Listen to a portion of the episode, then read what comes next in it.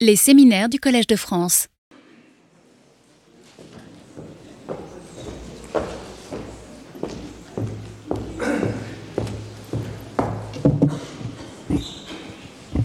Bonjour, euh, bonjour à toutes, bonjour à tous, rebonjour pour ceux qui étaient là cet après-midi. Euh, c'est, euh, ça me fait plaisir d'introduire donc la deuxième conférence de ce cycle pour cette année, euh, Agir pour l'éducation, donc euh, qui est euh, une, série de, conférences sur l'approche expérimentale pour améliorer l'éducation, qui fait partie, donc, qui est une des initiatives d'Agir pour l'éducation, un groupe de professeurs du Collège de France qui essaye d'agir pour améliorer l'éducation, que ce soit par des actions directement dans les lycées, des programmes de recherche spécifiques à, l'apprentissage et ce, un cycle de conférences thématiques chaque année. Ce cycle euh, sur l'approche expérimentale est co-organisé avec euh, le euh, laboratoire ID, qui se trouve à l'école d'économie de Paris euh, ou Paris School of Economics. Et aujourd'hui, justement, euh, pour euh, nous parler d'orientation, nous avons la chance d'avoir Marc Gurgan, qui est directeur du département d'économie de l'École normale supérieure et qui est aussi le coordinateur scientifique du groupe ID. Alors, qu'est-ce que c'est qu'ID Il va peut-être en parler un petit peu, mais je vais en profiter pour en dire deux mots. Donc, euh, c'est euh, euh, une, initiative pour euh, favoriser la recherche euh, en éducation et en particulier, mais pas exclusivement, la recherche expérimentale. Donc ça, à la fois, c'est un, travail collaboratif entre de nombreux acteurs, euh, y compris JPAL, Paris School of Economics, l'Université de Grenoble, l'ADEP, différentes académies, pour mettre en, ensemble, pour permettre à travailler ensemble des enseignants, que ce soit dans le primaire ou dans le, dans le secondaire, enfin à tous les niveaux du système, euh, des chercheurs, euh, l'ADEP, donc la, direction des études et de la je sais pas les P exactement, prévision et prospective, euh, qui a des données euh, sur l'éducation. Donc, on a commencé par travailler avec eux pour cataloguer les données qu'ils ont, donner accès aux chercheurs euh, à ces données, et euh, pour aider à mettre en relation en fait des porteurs de projets avec euh, des chercheurs euh, qui peuvent travailler avec ces porteurs de projets en collaboration pour, euh, pour évaluer les projets en question. Donc, dans le réseau ID, il y, a tout le monde, tous les acteurs de système, des enseignants aux, professeurs. donc, un certain nombre des, conférences qui auront lieu cette année s'appuient sur les travaux d'idées. Et donc, euh, Marc va peut-être commencer par une petite présentation de l'initiative en général, avant de nous parler d'un sujet qui est, d'après mes lectures du monde, au cœur des préoccupations d'au moins les lecteurs du monde, qui est la question de l'orientation, et en particulier de l'orientation dans le supérieur, qui est évidemment pas la seule question d'orientation qui se pose, euh, mais qui est euh, une question critique pour, pour beaucoup d'enfants et de leurs parents. Donc, Marc. Merci Esther. Merci beaucoup, bonjour, merci, merci Esther pour cette introduction très, très gentille.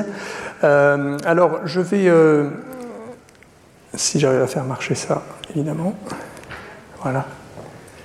Je vais vous parler de la question de l'orientation, comme l'a annoncé Esther à, l'instant. Elle, a dit beaucoup de choses sur, sur l'idée, donc euh, innovation, données, expérimentation en éducation. C'est un programme qui est financé par l'Agence nationale pour la recherche.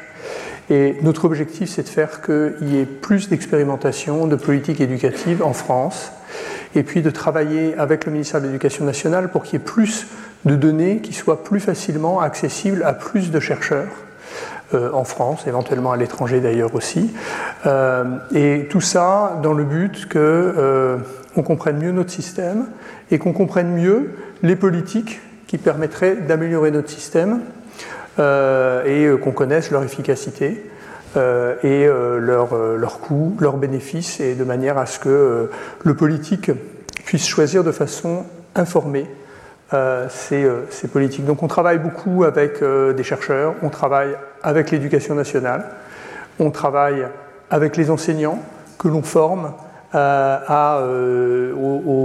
aux, approches euh, qui sont derrière ce, projet, euh, qui sont les approches expérimentales, et dont, euh, à l'occasion d'une discussion sur l'orientation, je vais illustrer un, certain nombre de, réalisations. je ne vais pas parler que d'expérimentation ici, je vais aussi vous, présenter des données assez descriptives, mais, mais, on va croiser au cours de cette heure un certain nombre d'expérimentations. Alors on commence par les données descriptives pour mettre en scène ce sujet de l'expérimentation. Alors le graphique que je vous présente de l'orientation. Le graphique que je vous présente ici, c'est un graphique très spectaculaire. Je vous le décris. En abscisse, vous avez réparti les ménages français et américains en fonction de leurs revenus. Les plus pauvres sont en bas, les plus riches sont en haut. Et puis on a des données sur les revenus des enfants de ces ménages. C'est ce que vous avez en, euh, ordonnée. Euh, en bas, vous avez les enfants les plus pauvres. En haut, vous avez les enfants les plus riches, donc ça va jusqu'au 70e euh, percentile. Ce que vous voyez sur ce graphique, c'est une corrélation très spectaculaire, extrêmement forte, entre la richesse des parents et la richesse des enfants.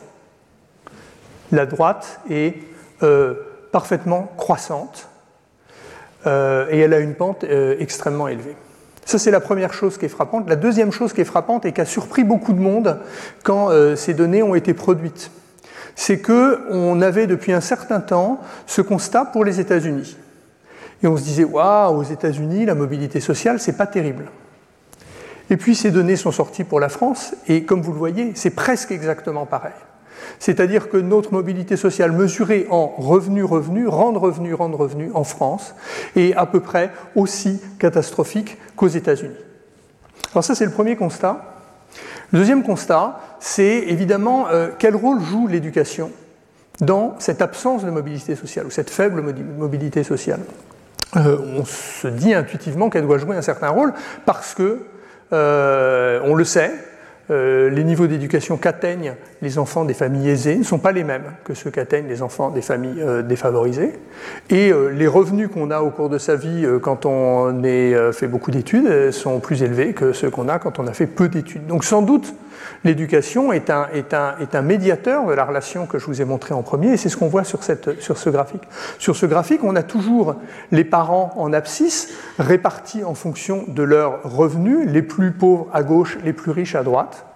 Et en ordonnée, on a la proportion des enfants dans chacune de ces classes de revenus des parents, la proportion de leurs enfants qui ont fait des études supérieures.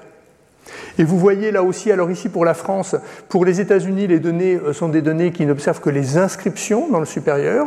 Euh, pour la France, on distingue les inscriptions et l'obtention du diplôme. On sait bien que tous les gens qui s'inscrivent dans un certain niveau d'enseignement supérieur n'obtiennent pas à la fin le diplôme. Donc il y a une distinction qui est faite, mais cette distinction est un petit peu de second ordre. Ce qui est frappant, c'est évidemment le gradient très fort, hein, la pente très forte de la réussite scolaire en fonction euh, euh, du revenu des parents.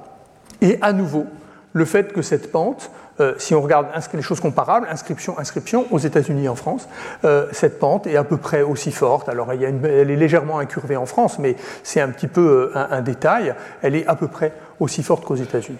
Donc, on a le constat extrêmement frappant et assez inquiétant d'une faible mobilité sociale et d'une faible mobilité sociale qui semble avoir au moins pour partie, quelque chose à voir avec l'éducation. Et euh, euh, je ne les ai pas montrés, il y a, enfin, je n'ai pas montré les graphiques de ce rapport, il y a un rapport euh, de France, ça m'échappe, sur, sur, sur la, les déterminations sociales de la réussite scolaire. Euh, qui, euh, qui euh, documente aussi de façon extrêmement, extrêmement complète. Il est sorti en septembre dernier, France Stratégie, pardon, qui, il est sorti en septembre dernier, qui documente de façon extrêmement complète à tous les niveaux exactement ce type de phénomène. C'est quelque chose qui est, qui est extrêmement, extrêmement bien compris. Alors, une fois que j'ai dit ça, j'avais envie de, partir d'une citation d'un illustre membre de cette, de cette maison, Pierre Bourdieu, qui a écrit en 66 dans la Revue française de sociologie un, texte tout à fait intéressant et finalement assez profond, qui dit beaucoup de choses sur ce dont on va parler. Je vais le dire dans un instant, la manière dont on envisage, nous, économistes, et aujourd'hui, cette question est assez différente dans, bien des aspects euh, de euh, la manière dont Bourdieu l'envisageait, mais sur le fond, donc ce texte s'appelle L'école conservatrice, et je lis avec vous, ce, qui, ce sont les premières phrases de ce texte, euh, ou la première phrase d'ailleurs. c'est sans doute par un effet d'inertie culturelle que l'on peut continuer à tenir le système scolaire pour un facteur de mobilité sociale, selon l'idéologie de l'école libératrice, alors que tout a montré au contraire qu'il est un des facteurs les plus efficaces de conservation sociale en ce qu'il fournit l'apparence d'une légitimation aux inégalités sociales et qu'il donne sa sanction à l'héritage culturel, au don social traité comme don naturel. Alors, Bourdieu, dans ce, texte, fait une distinction qui est importante pour nous. Il dit il y a deux choses. Il y a la transmission, ce qu'il appelle la transmission du capital culturel. Je résume en termes simples le niveau scolaire qu'atteignent les enfants est déterminé par leur origine sociale. Donc ça, c'est un premier mécanisme, celui du niveau scolaire que les, jeunes ou les enfants atteignent. Et puis, dans la section suivante qui s'appelle le choix du destin, L'idée que, à niveau scolaire donné, maintenant l'effet du niveau scolaire, ils se sont passés des choses, maintenant étant donné ce qui s'est passé en termes de construction du niveau scolaire, les classes populaires font des choix moins ambitieux. Et son interprétation, c'est qu'elles font des choix moins ambitieux parce qu'elles n'observent pas autour d'elles des réussites scolaires ou autant de réussites scolaires ou des réussites scolaires dans les mêmes branches de euh, l'enseignement que les classes favorisées. Et son expression, c'est elles prennent la réalité pour leur désir. C'est-à-dire voyant ce qui est possible autour, enfin, ce qu'il advient autour d'elles, elles pensent que c'est ce qui est possible pour elles et elles se mettent à désirer ce destin alors que d'autres destins sont sans doute possibles. Et là, on est au cœur de la question de l'orientation. Et c'est important euh, ici de bien faire cette distinction. Il y a la question du niveau scolaire et puis, étant donné le niveau scolaire, vient la question de l'orientation. Quels choix font les gens et est-ce que les gens, en fonction de leur origine sociale, ou euh, euh, leur, genre aussi, c'est une dimension qu'on va, regarder euh, par moment, font en fait des choix différents et des choix qui, à la fin, vont être défavorables aux, catégories les plus défavorisées. Alors aujourd'hui, on n'envisage pas euh, enfin, l'analyse économique moderne que je vais, vous présenter, euh, s'éloigne un peu de cette, tradition euh, bourdieusienne qui est très structurelle, où les agents sont un peu surdéterminés. on voit plus les, agents comme des acteurs stratégiques qui agissent, qui ont des objectifs et des, plans, mais qui sont confrontés à tout un tas de contraintes et notamment d'information, vous allez voir, pas exclusivement, mais notamment d'information. Ça, c'est une, distinction. Et puis l'autre distinction qui est importante, c'est que au-delà euh, des débats d'école, de méthodologie, ce qui caractérise l'approche expérimentale, c'est qu'on se pose aussi empiriquement la question de l'action. C'est-à-dire, euh, on se pose aussi la question de savoir si les contraintes que l'on identifie, qui sont à l'origine de ces phénomènes sociaux qui sont décrits par Bourdieu, sont des contraintes qui peuvent être corrigées, qui peuvent être réduites, euh, et euh, peut-être pas euh, radicalement, peut-être pas en, réalisant une révolution totale, mais comme dit souvent Esther, il faut commencer quelque part, et donc l'approche expérimentale, c'est aussi une approche qui permet d'envisager de, commencer, de commencer quelque part. Alors, si on, si on, fait un pas en arrière maintenant et qu'on se dit, alors, c'est quoi une décision d'orientation? Une décision d'orientation, c'est un, un, problème très compliqué. C'est un problème très compliqué et dans lequel vont se combiner tout un ensemble de facteurs et j'ai essayé ici de les résumer. Alors supposez un élève I qui euh, se demande s'il euh, va ou pas choisir une orientation, J, quelles sont les différentes dimensions qu'il va considérer Mais d'abord, évidemment, son niveau scolaire, on l'a dit tout à l'heure, et je vais, y revenir, son niveau scolaire, niveau scolaire de, cette, de cet enfant I. Mais aussi la probabilité que cet enfant réussisse dans la filière que cet enfant Y réussisse dans la filière. S'il est certain qu'il ne réussira pas, il n'a sans doute pas intérêt à y aller. S'il a de fortes chances de réussir, eh pourquoi pas? C'est quelque chose qui s'envisage. Les débouchés de cette formation, les salaires attendus de cette formation. Est-ce que si je fais ça, je vais trouver un travail facilement? Est-ce que si je fais ça, je vais avoir un bon salaire? Donc le salaire, les débouchés associés à cette formation J, qui éventuellement peuvent être d'ailleurs propres à I, une autre personne n'aura peut-être pas avec la formation J le même salaire et les mêmes débouchés. Évidemment, le goût pour les études J, le coût de I pour les études J. Euh, et puis, euh, pour leur déboucher, si je fais ces études, je fais faire ce métier. Est-ce que c'est un métier que j'ai envie de faire ou pas? Cette question du goût, elle est évidemment euh, dans le paysage. Et puis le coût des études le coût des études J pour rapporter aux moyens de I ou de la famille de, I. Et donc vous voyez qu'il y a tout un tas d'éléments, d'ingrédients qui vont compter en principe, qui peuvent compter dans la décision d'orientation de façon euh, euh, linéaire ou euh, très articulée, à la, limite ici peu importe, on ne va pas chercher à, à écrire le modèle de cette décision, on va plutôt penser à ces différents ingrédients et surtout à l'idée que pour chacune de ces dimensions, probablement l'appréciation qu'en font les gens peut être, peut, être imparfaite. Et non seulement elle peut être imparfaite, mais ce qui nous intéresse surtout ici, c'est qu'elle peut différer selon le genre ou l'origine sociale. Et ce qu'on va faire euh, à partir de maintenant, ça va être prendre ces 1, 2, 3, 4, 5 éléments du choix d'orientation et se demander qu'est-ce qu'on sait empiriquement, qu'est-ce qu'on peut dire, et éventuellement qu'est-ce qu'on peut faire pour corriger ce qu'on va observer, qui euh, euh, nous, nous, fait anticiper que les différents individus, notamment en fonction de leur origine sociale ou de leur genre, vont pas en vérité faire face aux mêmes conditions quand ils vont euh, devoir opérer, analyser ou mettre en œuvre chacun des cinq éléments qui sont ici. Alors commençons par le niveau scolaire. Niveau scolaire, euh, euh, alors évidemment, le niveau scolaire, vous savez, ça compte dans l'orientation. Alors on pourrait avoir une discussion de pourquoi ça compte dans l'orientation. Ça, compte dans l'orientation principalement parce que euh, les, les, formations sélectionnent les élèves, et puis parce que les, les formations certifient les élèves et qu'il y a un risque d'échec. Donc, n'importe quel élève n'est pas capable de faire, de suivre avec succès n'importe quelle formation. On pourrait discuter sur un plan normatif si c'est une bonne chose ou une mauvaise chose et si le système éducatif pourrait pas être organisé autrement et, euh, euh, euh, être, indifférent à ce, problème, à, ces rôles de certification signalement. Il y, a, des discussions, il y a de la littérature, on, pourrait, revenir là-dessus, mais ce n'est pas le sujet. Donc prenons comme un fait que le niveau scolaire est un paramètre qui compte. Alors, à partir de là, on le sait, euh, le niveau scolaire et les résultats scolaires sont euh, corrélés à l'origine sociale. Donc là, la politique, c'est aider les élèves, à progresser, euh, faire avoir des, dispositifs de remédiation, de l'éducation, de la discrimination positive, de l'éducation prioritaire, etc. C'est comme ça qu'on peut agir. Ce n'est pas le sujet ici. Donc on ne va pas en parler non plus.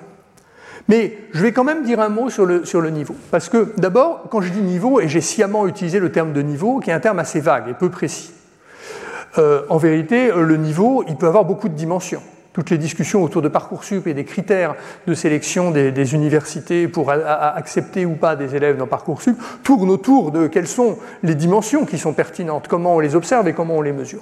Donc c'est quand même un objet dont on parle un peu abstraitement, c'est un objet qui est assez difficile à objectiver.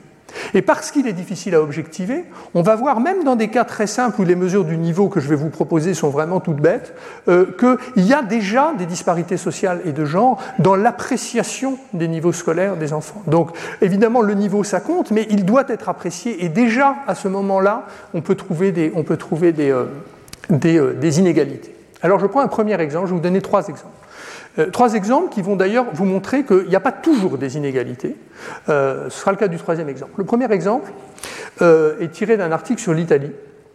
Et ce qu'observe cet article, c'est que les enseignants au collège donnent de moins bonnes notes aux enfants d'origine immigrée, donc enfin dans ces données, ça veut dire des enfants qui n'ont pas la nationalité italienne, par rapport à des résultats mesurés par des tests anonymes. Donc ce que vous avez en absciste, ce sont des résultats mesurés par des tests anonymes euh, qui sont corrigés par des gens qui ne savent pas à qui ils ont affaire, à quel élève ils ont affaire. Donc assez neutre par rapport à l'origine sociale des jeunes.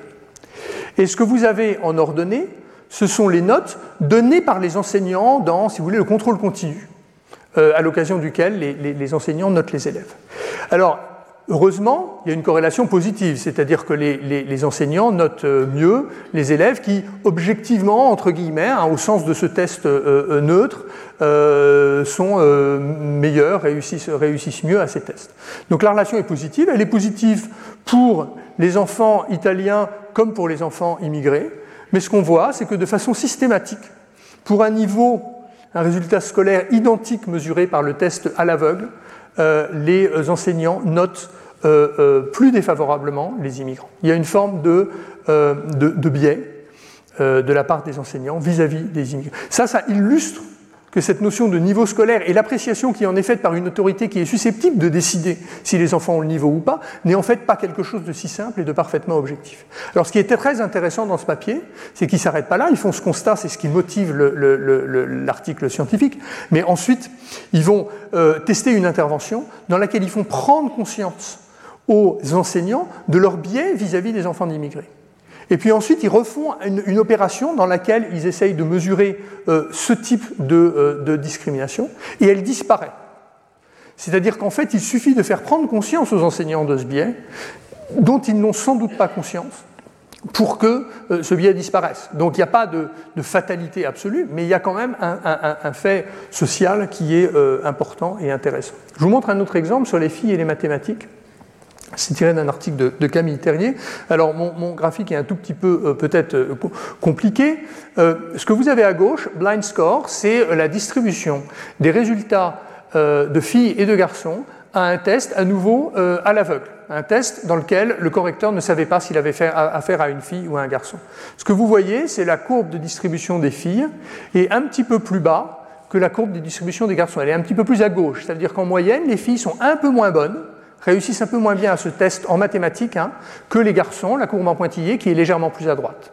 Et ça, ce sont les notes données par les enseignants au même groupe d'élèves, selon que ce sont des filles ou des garçons. Et vous voyez que le rapport entre les deux courbes s'est inversé. Maintenant, c'est la courbe pleine qui est à droite et c'est la courbe en pointillé qui est à gauche. Autrement dit, bien que les filles, objectivement, on est en sixième euh, en France, objectivement, euh, soient euh, un petit peu moins bonnes en maths que les garçons en sixième, les profs les surnotent un petit peu et leur donnent de meilleures notes. Donc l'appréciation que font les enseignants des résultats en mathématiques des filles euh, est un petit peu différente de celle qu'on peut mesurer euh, de façon euh, objective. Alors ce n'est pas propre à la France, je vous ai montré ce graphique, il y a beaucoup de littérature qui illustre ça. Dans cette littérature, il y a aussi des débats sur le poids des comportements c'est-à-dire que les filles sont aussi plus disciplinées que les garçons, et peut-être qu'une partie des notes que les enseignants donnent reflète, explicitement ou pas, euh, des aspects de comportement qui pourraient justifier que les, filles sont mieux notées. Et il y a des débats là-dessus, parce que dans ce papier, c'est pas ce qu'elles trouvent. Euh, elles trouvent pas que c'est déterminé par des comportements.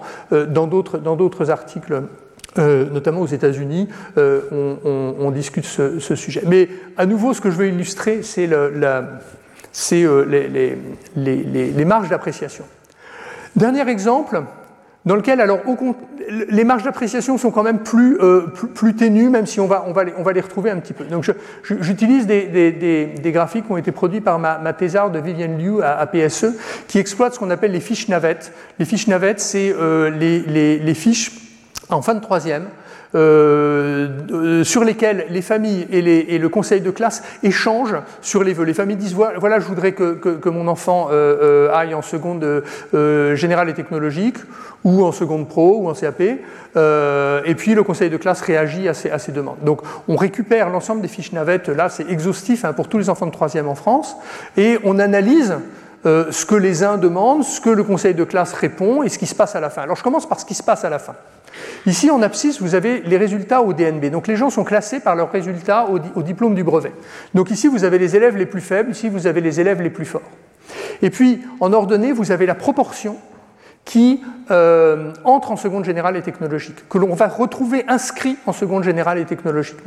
Et puis les différentes couleurs de courbes correspondent aux catégories les plus favorisées, la courbe la plus foncée, et aux moins favorisées, la courbe la plus claire. Alors comment on lit ce graphique? Ce qu'on lit d'abord, c'est que les courbes sont croissantes. Autrement dit, plus vous, êtes un bon élève au sens de vos, notes au brevet, plus vous avez de chances d'aller en seconde générale et technologique. La proportion est presque de 100% quand on est vraiment tout en haut de la distribution, et c'est vrai un peu pour toutes les catégories sociales. Mais ce que vous voyez aussi, prenez un élève qui est un peu au milieu par là, là euh, qui a 20 sur 50 au DNB, ou un autre qui a, je ne sais pas, ici 25 sur, sur 50 au DNB. Vous voyez que la proportion, prenons 20 sur 50, la proportion d'élèves qui va en seconde générale et technologique est plus élevée lorsqu'il est issu des milieux favorisés que lorsqu'il est issu, issu d'un milieu plus défavorisé. D'accord? Alors, les fiches navettes, elles nous apprennent ce que les parents ont demandé Qu'est-ce que les parents ont demandé? Eh bien, les demandes des parents, les vœux des familles qui sont produits dans les fiches navettes, ils, sont, ils vont dans ce sens. Ça, c'est le modèle de Bourdieu. Ils se, contraignent eux-mêmes. Euh, ils s'autocensurent eux-mêmes. Vous voyez? Alors, la courbe est plus haute parce que les familles demandent davantage la seconde générale et technologique par rapport à ce qui va, ce qui va se passer. Hein. Toutes les courbes sont plus hautes que précédemment. Elles sont toujours croissantes. Plus les élèves sont bons scolairement, plus les familles demandent la seconde générale et technologique. Mais vous avez ce gradient très fort entre les plus favorisés qui demandent plus souvent la seconde générale et technologique à niveau scolaire donné, rappelez-vous, on raisonne à niveau scolaire donné ici, euh, que les familles euh, les plus euh, défavorisées. la dernière courbe, c'est la plus intéressante. C'est que dit le conseil de classe conditionnellement à la demande. Donc là, on va prendre les familles qui ont demandé général et technologique, et on va se dire quelle est la proportion des familles qui ont demandé général et technologique à qui le conseil de classe dit oui. Alors c'est à nouveau euh, croissant. Plus l'élève est fort, plus euh, le conseil de classe va dire oui. Et le gradient social, le biais social des enseignants, il est euh, un peu ambigu. Si vous regardez le bas de la distribution, alors c'est très bruté parce qu'en fait, il n'y a pas énormément de monde en bas. On l'a vu précédemment. Il y a assez peu de parents, quand les enfants sont très très faibles, qui demandent le, lycée général technologique. Donc il y a beaucoup de bruit. On a un petit peu l'impression que euh, le conseil de classe soutient un peu les élèves d'origine défavorisée en leur accordant plus facilement d'aller en GT alors qu'ils sont très faibles. Bon, on a beaucoup d'incertitudes, vous voyez, ça se promène un peu dans tous les sens. Par contre, ici, mais ce n'est pas très sensible, dans le milieu de la distribution, il y a une petite tendance un peu favorable aux plus favorisés. C'est-à-dire, si vous avez demandé deux, élèves dont la famille a demandé GT, euh, qui, ont les mêmes, qui vont avoir les mêmes notes au brevet, euh, le conseil de classe va avoir tendance à accorder un tout petit peu plus souvent de passer en GT s'il s'agit d'une famille très favorisée qu'une famille plus défavorisée. Mais le, vous voyez, la distance est, relativement mince, ce n'est pas un biais euh, très très spectaculaire, mais il y a un petit, il y a un petit quelque chose qui se passe également dans cette dimension. Alors, voilà la question du niveau et de euh, la, difficulté euh, à, l'apprécier de façon très objective et le, biais social qu'il y a manifestement dans cette appréciation. Maintenant, euh, l'élève, il doit apprécier lui-même ses propres chances. Alors, il y a deux choses, il y a deux erreurs qui peuvent être faites. D'abord, l'appréciation de son propre niveau et puis l'appréciation du niveau requis dans la formation Est-ce que, en fait, la formation que je demande est trop dure ou trop facile, euh, euh, en un sens, pour moi? Euh, On va trouver des biais de genre. Donc ici, vous avez la probabilité de succès estimée pour soi dans les enseignements de spécialité au, lycée par, par, les filles et les garçons. Donc vous avez certainement les garçons en gris, c'est pas dans la, c'est pas dans la, dans, dans, la légende, mais certainement les garçons en gris et les, euh, et les filles en orange. Pourquoi je le sais?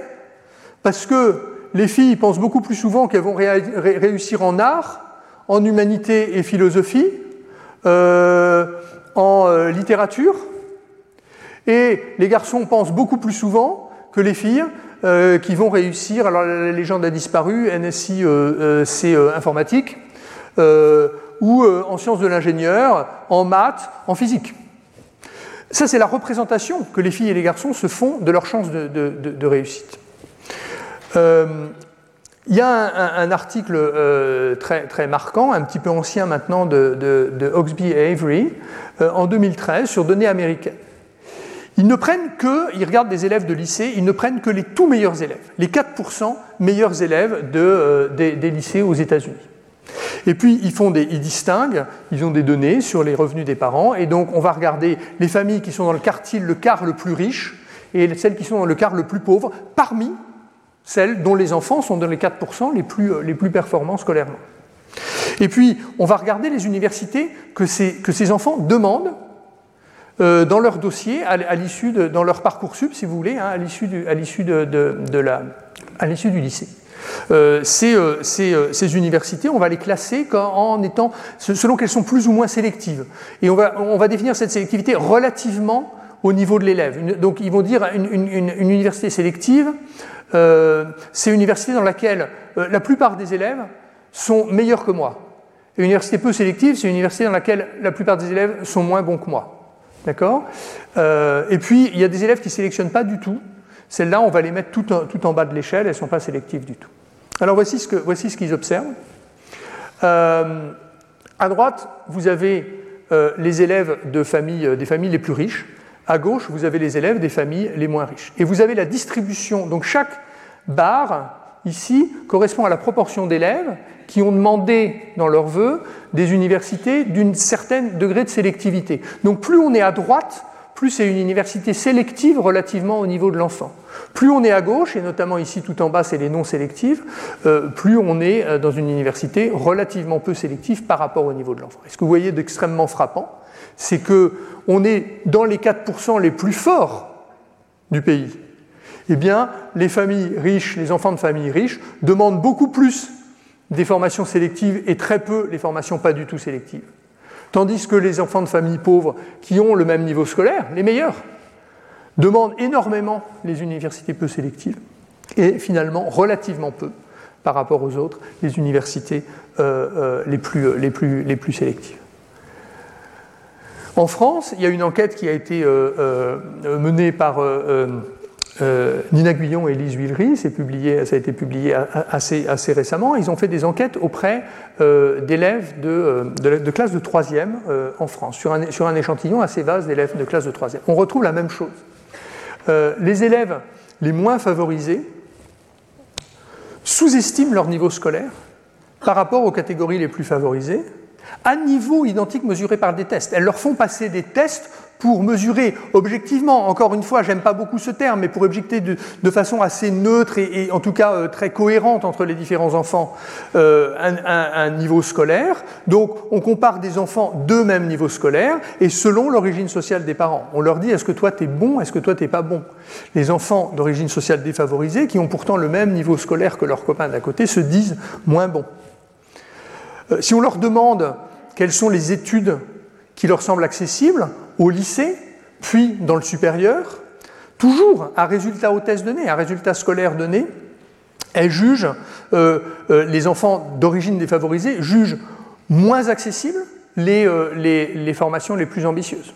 Et c'est même un peu plus que ça. Si on leur demande quelles sont les formations qui t'intéressent, que tu aimerais faire, oublie de savoir si elles seraient accessibles ou pas, si tu pourrais les faire ou pas. Fais abstraction de ça. Alors c'est peut-être un petit peu abstrait comme question, mais fais abstraction de ça. Dis-nous qu'est-ce que tu aimerais faire dans l'absolu?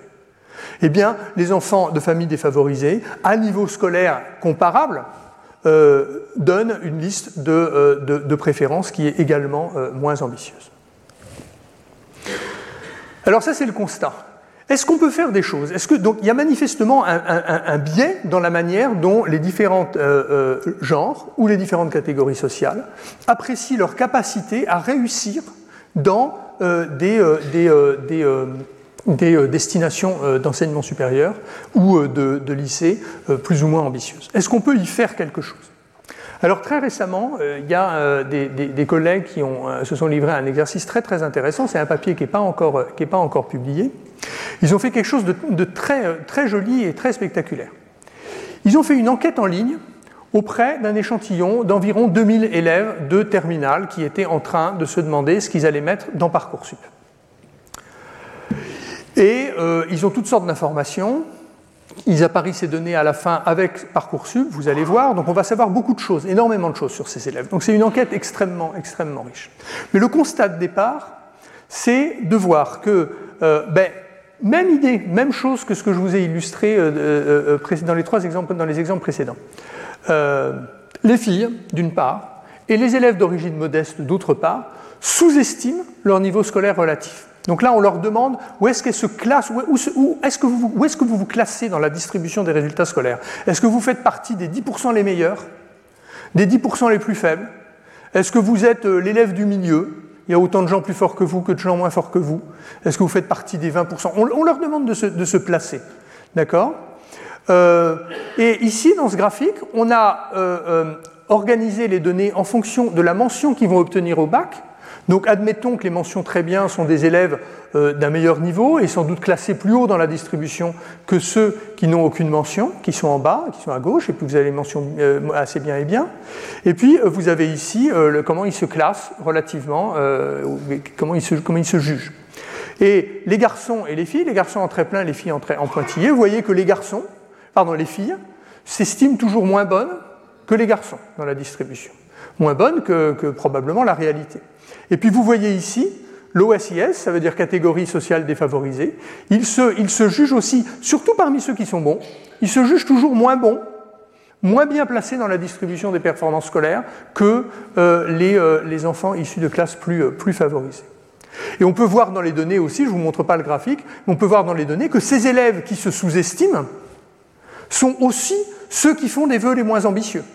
C'est-à-dire ces élèves qui se sous-estiment précisément, on n'est pas surpris, ils vont par exemple moins souvent demander des classes prépa, alors qu'ils ont eu mention très bien, ou qu'ils vont avoir mention très bien en l'espèce. Alors voilà, à nouveau, toujours le même constat, rien, rien de finalement très nouveau ici. L'intervention, elle est très étonnante. L'intervention, donc, on va randomiser, donc c'est une expérience randomisée, on va tirer au sort la moitié de l'échantillon à qui on va, auprès de qui on va faire cette intervention. L'autre moitié, on va rien faire. Comme ça, à la fin, on va comparer l'échantillon qui, a, bénéficié de l'intervention et ceux qui n'en ont pas bénéficié pour mesurer si l'intervention a servi à quelque chose, si elle a produit un changement. Alors qu'est-ce qu'on fait? On leur avait demandé où ils se positionnent. Donc, par exemple, ici, vous avez un enfant, un, jeune qui s'est dit euh, Your guest position, c'est ce qu'il a répondu. Il a dit Moi, je suis à peu près au 55e rang euh, nationalement. Je pense que je suis là. D'accord? Alors, comme il y a des données sur les réussites de ces élèves, euh, l'intervention consiste à lui dire Non, non, non, non, tu te trompes. Nous, on sait et on peut te dire que ton rang, il est ici. Donc il y a ce petit schéma qui est présenté à l'élève. Tu pensais que tu étais là, en fait tu es là. Tu es au 83e rang. Donc vous avez une fille là qui se, sous-estime. On lui dit non, non, tu as, tort de te sous-estimer. Tu es ici. Donc c'est ça, ça l'intervention. On a, on a présenté ce graphique aux enfants et on a corrigé la perception qu'ils avaient d'eux-mêmes. Qu'est-ce qui se passe? Eh bien, Il se passe quelque chose de très spectaculaire. C'est que cette intervention, dans, le groupe de traitement, ceux à qui on a proposé simplement ce petit graphique, par rapport aux autres, qu'est-ce qui se passe? Eh bien, les demandes et les admissions aux formations les plus prestigieuses sont euh, l'écart qu'il y avait entre les filles et les garçons est corrigé et réduit de 80%. Il est presque entièrement, il a presque entièrement disparu. Donc quand vous dites aux filles, mais non, vous êtes meilleur que vous le croyez, elles vous croient, elles en tiennent compte et elles demandent davantage. Elles demandent comme les garçons, des formations plus prestigieuses. Et il se passe la même chose pour les élèves d'origine modeste. Si vous dites aux élèves d'origine modeste, mais pourquoi tu me dis que tu es dans le 55, tu es dans le 83 euh, eh bien, ils vont, si vous leur dites ça, simplement en leur disant ça, vous allez corriger leur choix, ils vont comprendre qu'ils sont meilleurs qu'ils ne croyaient. Et donc, corriger ces biais de perception, ça a des effets. Vous voyez, on réduit 70% l'écart entre les élèves d'origine modeste et les autres. On a des effets qui sont extrêmement euh, spectaculaires dans, cet article. Un autre exemple, euh, un programme qui s'appelle EOP, Equality of Opportunity for Immigrant Students, euh, de nos euh, collègues italiens à nouveau, en partie ceux qui ont, fait le, travail que je vous ai présenté sur les, immigrés précédemment. C'est un, autre, un autre article, mais c'est un groupe qui, travaille sur cette question. Et vous avez ben, toujours la même histoire. Ici, on regarde, on regarde les, les enfants d'immigrés les enfants euh, euh, de nationalité italienne et euh, on les prend à la fin du collège, l'équivalent de la troisième, et le système italien est un peu comme le nôtre. Il y a du lycée professionnel et puis il y a du lycée général et technologique. Le lycée général et technologique est généralement plus difficile à, obtenir. on voit que chez les garçons, c'est pas vrai des filles, ici, mais chez les garçons, il y a une différence très forte. Donc ici, en abscisse, vous avez le score à nouveau objectif de ces enfants. D'accord Et en ordonnée, vous avez la probabilité qui s'oriente, qui demande une. En Italie, le conseil de classe n'a pas son mot à dire. Ce sont les enfants qui décident où ils s'orientent. D'accord Donc c'est vraiment la même. Le, choix des enfants et l'orientation effective, c'est la même chose. Euh, donc ici, vous avez la probabilité qui, s'oriente en, en l'équivalent de la seconde générale technologique. À nouveau, vous voyez que les courbes sont croissantes. Plus les enfants sont forts scolairement, plus ils vont aller vers la filière la plus élitiste. Mais euh, à nouveau, vous voyez aussi que les enfants d'immigrés se sous-estiment. Euh, ils sont à niveau scolaire donné, ils vont moins souvent demander cette, orientation que les autres demandent, eux, très souvent. Et ils pourraient la demander, et ils pourraient euh, même très certainement y réussir. Donc là aussi, il y a une intervention. C'est une intervention qui est, plus, plus, lourde, plus conséquente que la précédente où on vous montrait juste un petit graphique sur Internet. Euh, donc c'est ce programme, Equality of Opportunity. Donc ils sélectionnent, ils travaillent dans, dans, 145 euh, collèges, ils ont tiré au sort 70 collèges dans lesquels ils mettent en œuvre l'intervention. Les, les, autres collèges servent de groupe de contrôle. Et dans les collèges où ils interviennent, ils choisissent les 10 meilleurs élèves de l'établissement qui sont immigrés, qui ne sont pas de nationalité italienne. Et ils, leur font, ils les font entrer dans un programme dont l'objectif est de leur faire réfléchir, c'est pas de leur dire, à aucun moment on leur dit vous devriez demander la zone générale et technologique. On, leur fait, on les fait réfléchir à leurs objectifs, leurs aspirations, euh, le rapport entre leurs aspirations et leur niveau d'aptitude. Donc c'est un programme qui est relativement lourd. Hein. Il y a 12 sessions, il y a des sessions en groupe, il y a des sessions en individuel, il y a des sessions avec les parents. Euh, on revient vers les enseignants. Euh, c'est fait par des psychologues professionnels spécialistes de l'orientation qui ont été formés à ce programme. Et donc dans le programme, il y a tout un tas, un tas de choses, d'ateliers, d'exercices, de, mise en situation, de réflexion sur soi-même. Donc c'est un programme qui est extrêmement protocolisé, c'est-à-dire il, y a vraiment des, des séquences très très précises, tout le monde a fait, euh, tout le monde a fait la même chose. Donc, on envoie les jeunes immigrés dans ce, programme et on compare les, euh, les, résultats des enfants du groupe test et du groupe témoin en termes de leur orientation vers euh, la filière la plus, la plus ambitieuse. C'est le, le, graphique que vous avez ici. Alors à droite, vous avez les filles. Sur les filles, il ne se passe rien, mais on n'est pas très étonné parce que sur les filles, il n'y avait pas de différence en fait, entre les immigrés et les non-immigrés. Les filles, les, filles qui réussissent bien scolairement euh, immigrées, elles vont euh, en, seconde générale et technologique, comme les autres, il n'y a pas de différence. Mais sur les garçons, vous l'avez vu, il y a une différence très forte.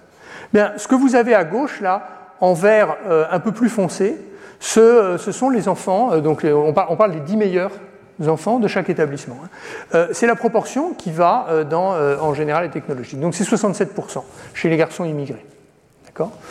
Dans le groupe où vous avez mis en œuvre le programme IOP, euh, cette proportion passe à 76,5%. Donc c'est une, augmentation de 10 points de pourcentage euh, qui est, vraiment euh, très important et c'est extrêmement net. Et en fait, qu'est-ce qui se passe? Vous voyez, à droite, on a mis pour mémoire les enfants nés en Italie.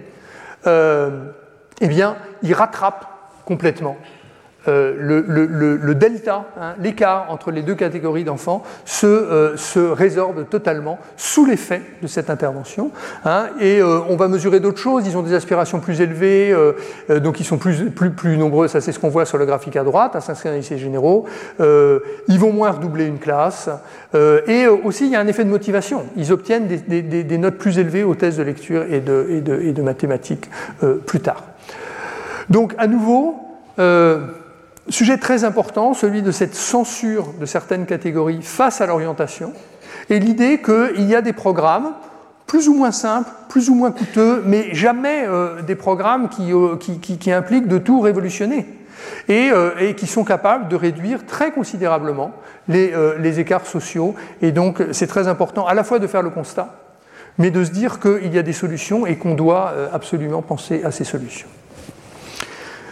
Troisième catégorie, euh, de, vous vous rappelez, j'avais listé au début cinq catégories, on arrive à la, on arrive à la, troisième, je vais être un peu plus bref sur, celle-là, de manière à, terminer à l'heure. Euh, connaître les formations, connaître le rendement des formations, savoir ce qu'il y a dans le paysage. Alors, il y a deux choses euh, qu'on va observer. La première, c'est que les jeunes en général, et surtout les jeunes de catégorie défavorisée, ont tendance à sous-estimer l'intérêt. Euh, souvent, pour les économistes, l'intérêt est d'abord mesuré par l'intérêt salarial, ça peut être aussi l'intérêt en termes euh, d'accès rapide à l'emploi, euh, de poursuivre les études. Et puis, l'autre aspect, il n'y a pas que poursuivre les études, mais il y a quelles études? Il y a l'hétérogénéité des études. La carte des études est très complexe et les jeunes la connaissent partiellement et ne mesurent pas forcément très bien quels sont les bénéfices à tirer de telle ou telle euh, orientation. Donc il y a un article très célèbre de, Robert Jensen, alors dans un environnement un petit peu euh, évidemment euh, différent du nôtre, un peu exotique pour le, pour le, le, cas que je, que je, traite implicitement ici, mais, mais, qui est quand même assez intéressant. Il a travaillé en, République dominicaine, il, s'est mis à la fin de l'école primaire. Donc il a fait une enquête nationale, il a estimé les rendements de l'éducation. Les rendements de l'éducation, ça veut dire combien les gens gagnent quand ils travaillent, quand ils sont adultes et qu'ils travaillent, en fonction des niveaux scolaires qu'ils ont atteints.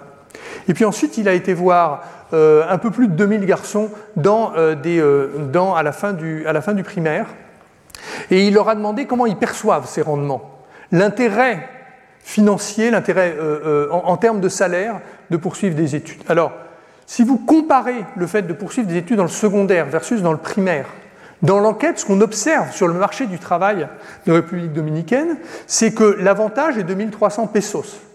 Donc, si vous, en moyenne, les gens, les salariés qui ont fait des études secondaires gagnent 1300 pesos de plus que ceux qui ont fait des études primaires. Donc il y a un intérêt financier. Est-ce qu'on a envie de le saisir ou pas? C'est une autre question. Il y a un intérêt financier à faire des études. C'est ce qu'on appelle le rendement de l'éducation. Si on interroge les enfants, on leur dit à votre avis, combien il gagne en plus celui qui a fait des études secondaires? Ils vous disent 300 pesos. Donc vous voyez que les enfants sous-estiment énormément euh, euh, ce bénéfice.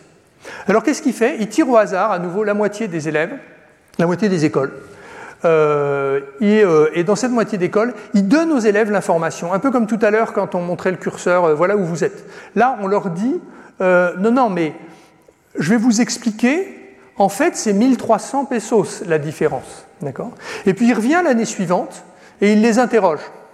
Et alors, ce qu'il voit, c'est pas massif, hein, mais on sent qu'il s'est passé quelque chose, c'est-à-dire que ben, euh, les, enfants ont ajusté leur perception euh, de, plus 370 pesos, c'est-à-dire ils doivent répondre 670 au lieu de 300 euh, comme les autres. Alors ils ne sont pas allés jusqu'au bout, ils n'ont pas complètement mémorisé l'ensemble, leur, a priori a continué à les retenir un petit peu en arrière, mais ils ont quand même absorbé cette information. Et surtout ce qui est intéressant, c'est que quatre ans plus tard, on se dit, bon ben alors, est-ce que du coup, ces jeunes qui ont quand même compris que plus qu'ils ne le croyaient, c'est intéressant financièrement de poursuivre ces études plus longtemps. Est-ce qu'ils ont poursuivi leurs études plus longtemps? La réponse est oui. Dans les proportions qui ne sont pas si négligeables que ça, 20, 0,20 années d'études, ça veut dire qu'un enfant sur cinq a fait une année d'études supplémentaire. Euh, donc c'est pas, euh, ça peut vous sembler pas énorme euh, à, l'échelle des, niveaux d'études des gens à la République dominicaine, c'est pas du tout négligeable. Donc il y a un effet ici à nouveau sur cette, sur cette dimension. Alors c'est des résultats qui ont été reproduits, mais partiellement en Amérique du Nord pour la transition du lycée vers le supérieur. Euh, j'ai cité les papiers qui font ça. Alors, partiellement, parce qu'en fait, ce que ces papiers font, c'est qu'ils vont pas jusqu'à cette étape qui est la plus importante, de voir si en effet les gens ont changé leur vrai comportement. Ils s'arrêtent surtout à euh, mesurer les perceptions que les gens, est-ce qu'on a fait changer les perceptions des gens. Donc, on on n'est pas, on est, on n'est pas aussi, les résultats sont pas aussi intéressants, si vous voulez, d'une certaine manière, que dans le papier de Jensen. Mais le message ici, c'est de dire que les gens peuvent sous-estimer l'intérêt qu'il y a à poursuivre des études, euh, et à nouveau, ça, c'est quelque chose qui peut se corriger. Alors évidemment, poursuivre des études, c'est très unidimensionnel. Et euh, on sait que, la carte des études supérieures, euh, Esther l'a dit tout à l'heure, on parle beaucoup de Parcoursup en ce moment parce que de très nombreux jeunes sont dans les affres de Parcoursup. Et dans Parcoursup, il y a des milliers de formations. C'est épouvantable, Parcoursup, à explorer. Et donc on se dit qu'il doit y avoir un problème d'information pour beaucoup de gens euh, en termes de euh, comprendre ce qu'il y a, savoir ce qu'il y a, savoir ce qui est bien pour moi. Et puis, il y a autre chose, c'est que euh, les rendements salariaux sont très hétérogènes selon, selon, les, selon les filières d'enseignement. Donc ça, j'utilise un, papier de, de collègues suédois qui ont fait un travail très très très très précis parce qu'en fait estimer les rendements salariaux de filières d'enseignement c'est euh, assez compliqué. Ils ont fait un travail très très élégant et euh, vous voyez ici il y, a, y a y, a, des, différences très fortes de, de rendements salariaux. Euh, ce qui paye très bien c'est la médecine, le droit, le business. Ce qui paye pas pas, pas terrible c'est les sciences sociales ou, ou être enseignant ou faire des études de sciences, mais qui soient pas des. Enfin, les études de sciences ou d'ingénieur, c'est un peu au milieu. Donc il y a de très grandes hétérogénéités dans les rendements. Tout à l'heure, on a parlé des rendements en général de faire des études avec le papier de Jensen, mais euh, c'est plus compliqué que ça. Qu'est-ce qu'il faut faire si on veut avoir facilement un emploi, si on veut bien gagner sa vie? Peut-être que ce n'est pas très important pour vous de bien gagner votre vie, mais si ça l'est, ça fait partie de l'équation. Et donc, euh, c'est un environnement très complexe. Quelles sont les formations? À quoi elles mènent? Et euh, qu'est-ce que ça représente? Et tout cet ensemble d'informations-là, il y a des raisons de penser que les gens euh, le, maîtrisent de façon très très partielle, très inexacte, et, euh, aussi euh, avec une dimension sociale, avec un gradient social. Je reviens à, l'étude de, Guyon et Huillery. elle montre que les élèves d'origine défavorisée ont une connaissance moins complète des formations, de la diversité hein, des formations, à la fois au lycée et dans le supérieur que les élèves d'origine euh, euh, favorisée. Et il y a aussi une littérature qui est partiellement sociologique, euh, qui décrit l'influence, on revient un peu aux idées initiales de Bourdieu, l'influence de ce qui est observé dans l'environnement immédiat sur ses connaissances. Ce que je connais, ce que je sais qui existe, ce que je sais à quoi ça mène, c'est ce que les gens autour de moi ont fait mais euh, des filières, des potentiels euh, dont euh, personne autour de moi ne peut me donner l'exemple, eh bien d'une certaine manière, ça n'existe pas, ça n'existe pas pour moi. Et ça, c'est susceptible de créer de forts gradients sociaux. Alors, ça, c'est une, une, question, c'est une question très compliquée. Et en fait, il n'y a pas tellement de littérature qui regarde ça en se demandant qu'est-ce qu'on pourrait faire. Et on est avec, des, avec des, des collègues de l'école d'économie de Paris, on est en train de faire une expérimentation à partir d'une plateforme qui est déployée par l'ONICEP dans le cadre euh, de ce qu'on appelle la plateforme Avenir.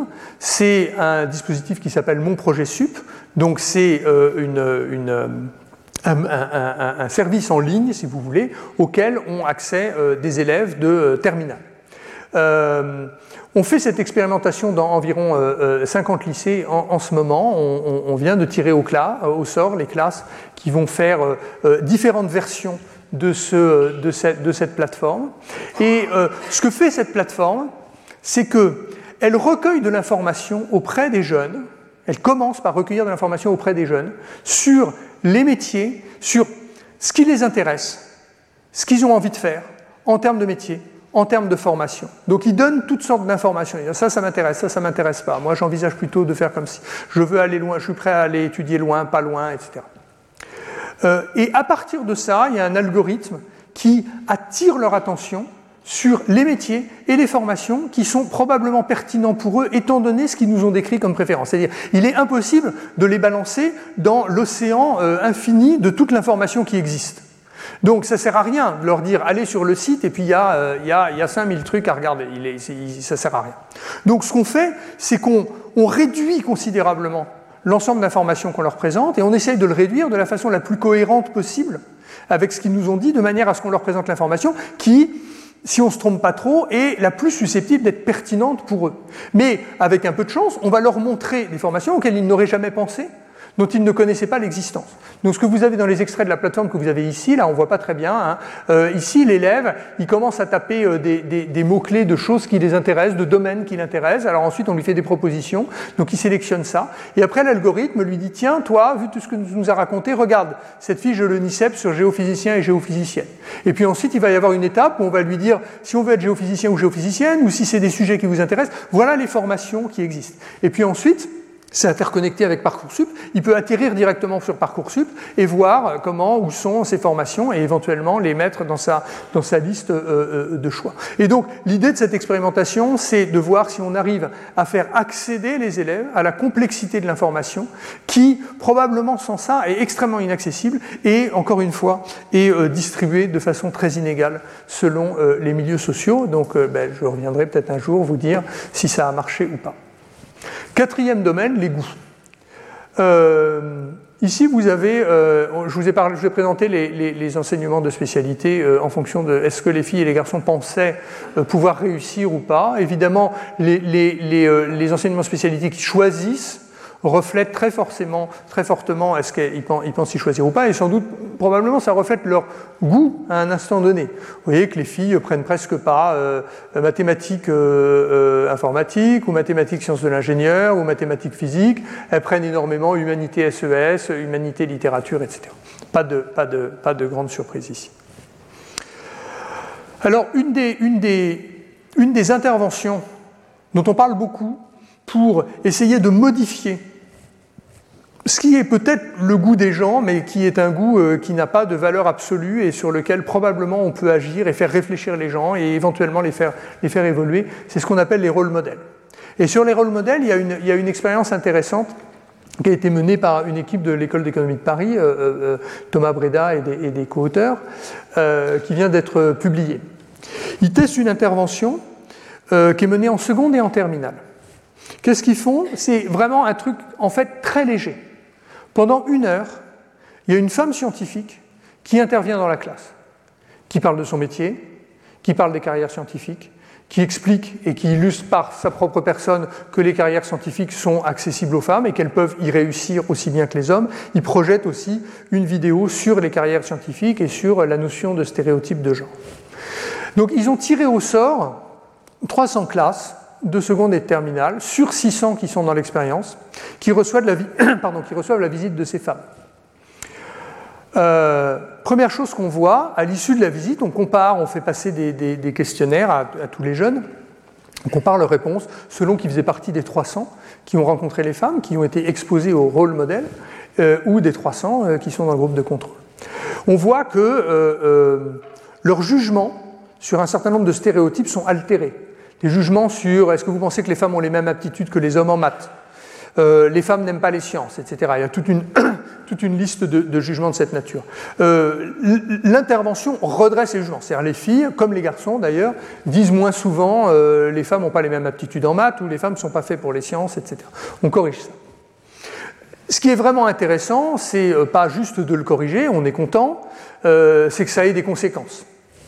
Alors ça n'a pas tellement de conséquences, ça n'en a même pas du tout, sur euh, le choix des filles d'aller en première S. Donc euh, à l'époque, euh, il y avait encore la première S, donc la, première à, forte dose scientifique avec des maths, des physiques, de la physique, etc. Il n'y a pas d'effet ici.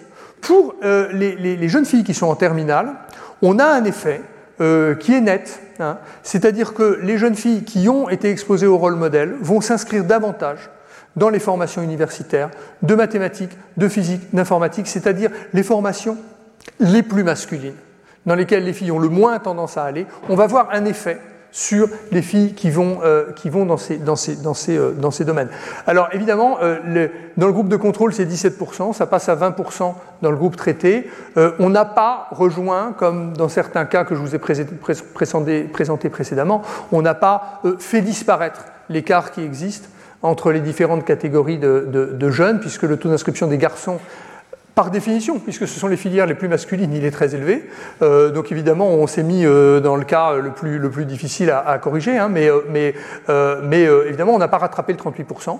Mais on voit quand même, c'est intéressant, parce qu'après tout, c'est une intervention extrêmement légère, extrêmement peu coûteuse. Une heure dans l'année avec une femme scientifique. Ça suffit quand même à altérer même si c'est faiblement, ça suffit à altérer les choix. Donc on sent bien ici que ces stéréotypes qui sont très profondément ancrés dans le jugement des garçons comme des filles et qui ont des conséquences sur leur orientation, euh, ces stéréotypes, euh, ben, il n'y a pas de fatalité, on, a des indices sur les manières dont on pourrait les faire évoluer et donc peut-être qu'en le faisant plus, plus tôt, plus souvent, plus systématiquement et, et, même en dehors de la classe par toutes sortes de moyens qu'on peut imaginer, on arriverait à faire euh, changer ces, ces postures fortement.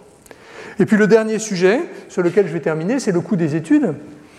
Ben, une partie du renoncement aux études, des catégories les, moins, euh, les, plus défavorisées, à niveau scolaire égal, vous pourriez aller là faire des études longues, mais vous n'allez pas les faire parce que vous n'avez pas les moyens de les faire. Donc euh, euh, ça, c'est un, un, fait qui est assez bien documenté. mais à nouveau, il y a un problème de connaissance. C'est-à-dire, il y a quand même des politiques publiques qui sont là pour corriger le fait que eh bien, des euh, familles euh, qui ont moins d'argent pourraient être tentées de renoncer à des études. Ce n'est pas souhaitable. Donc il y a des politiques publiques qui sont là pour corriger ça. Mais ces politiques publiques, elles ne sont pas toujours bien visibles par les personnes, et notamment par les personnes qui pourraient, qui devraient en bénéficier. Donc il y a un article, là, aussi un, tout petit peu ancien, de Hoxby et Turner, qui, qui, regarde ça. Aux États-Unis, donc on retourne aux États-Unis, ils voient que les lycéens de familles modestes, mais toujours ils regardent les, élèves de très bon niveau, comme dans le papier de tout à l'heure, euh, euh, ils ne demandent pas les aides financières.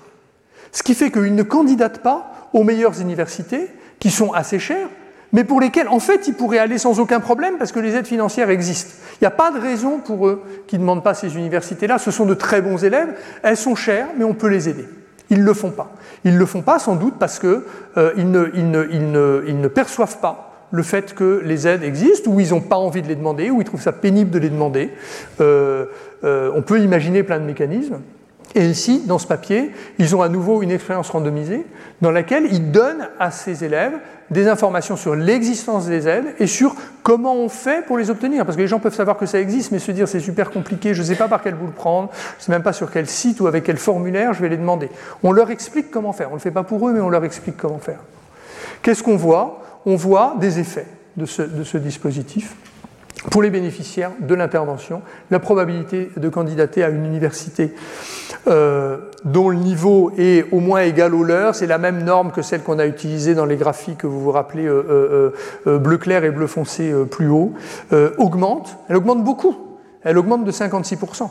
Et ça, c'est demander l'université, et leur inscription effective dans l'université augmente de presque autant, 46%. Ça veut dire qu'ils vont être pris dans ces universités. Il n'y a pas de problème.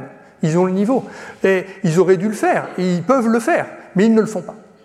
Et leur donner l'information, les, les, aider à euh, comprendre comment faire, eh bien, vous voyez, ça change énormément de choses. Donc, à nouveau, le coût des études, c'est objectivement un obstacle. Il existe des politiques publiques pour euh, corriger cet obstacle, remédier à cet obstacle, mais elles ne sont pas forcément euh, complètement utilisées par les catégories les plus défavorisées. C'était mon cinquième, ma cinquième étape, et là aussi, on voit qu'il y a un gradient social, qui existe, qui est préoccupant, qu'on peut aussi chercher à corriger. Il n'y a pas de euh, fatalité absolue dans tout ça. Donc, si je résume ce que j'ai dit, mais Évidemment, le niveau scolaire, on le sait tous, c'est euh, un déterminant très fort de l'orientation. Mais euh, il reste des espaces de décision, et c'est ça, le défi de l'orientation, c'est les espaces de décision qui restent euh, conditionnellement au, niveau scolaire, et ces espaces de décision y contribuent aux différences sociales ou aux différences de genre. Et vous avez vu dans mon déroulé de 1, 2, 3, 4, 5 qu'on les observe à toutes les étapes que analytiquement on peut identifier comme étant les composantes euh, par lesquelles on doit passer pour prendre une décision d'orientation. À chacune de ces étapes, on va voir ces imperfections et ces imperfections qui ont une direction, euh, soit en fonction du genre, soit en fonction euh, de, de l'origine sociale, la probabilité de réussite, les débouchés, etc. Alors, il y a plein de mécanismes. Je n'ai pas cherché ici à faire de la théorie sur les mécanismes. C'est un manque d'information, c'est un manque de confiance en soi, ce sont les stéréotypes. Il y aurait beaucoup de choses à, dire pour être plus analytique hein, ou plus euh, théorique sur, les mécanismes. Euh, mais déjà, regarder les choses à plat et regarder l'effet des interventions, c'est euh, faire une, très grande partie du, chemin. Les politiques peuvent être efficaces. Il y a des choses à faire qui peuvent infléchir. Ce n'est pas une fatalité, ce n'est pas juste un constat de l'injustice de la société, c'est aussi à travers l'expérimentation l'idée qu'on identifie des choses qui peuvent faire. Et on retrouve une forme d'optimisme dans le fait que eh bien, euh, toutes ces choses-là sont des choses que l'on peut faire bouger, ce ne sont pas des choses qui sont euh, ancrées définitivement. Et puis dernière chose, pour être tout à fait clair, euh, j'ai fait un choix dans cette présentation, parce qu'on ne peut pas parler de tout, qui est celui d'envisager l'orientation comme un processus de décision des élèves et des familles. Évidemment, on aurait pu, on devrait, on pourrait parler de, l'autre côté du marché, c'est-à-dire les règles d'admission des élèves. Donc le côté des universités, de l'institution, etc. Les règles d'admission des élèves, la discrimination positive. Donc tout n'est pas, euh, euh, tout ne repose pas sur le choix des familles. L'institution a elle-même un travail à faire, par exemple, en faisant de la discrimination positive. donc il y, a, tout un, versant de cette question de l'orientation, je, tiens à le dire pour terminer, dont je n'ai pas parlé. Pas parce qu'elle n'est pas importante, qu'elle n'existe pas et qu'il n'y a pas de, sujet, mais simplement parce que pour parler exactement une heure et deux minutes, il fallait que je fasse des choix. Merci beaucoup pour votre attention.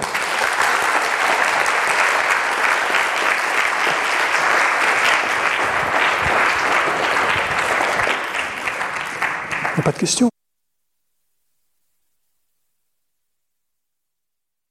Pour euh, agir pour l'éducation, on se retrouve donc euh, ah. le mois prochain. Oui, j'ai une dernière slide. Les prochaines séances. Avec euh, donc euh, Abhijit ce sera en anglais, mais avec traduction simultanée en français. Donc tout le monde peut venir, qu'il soit anglophone ou pas. Voilà. Merci. J'enlève.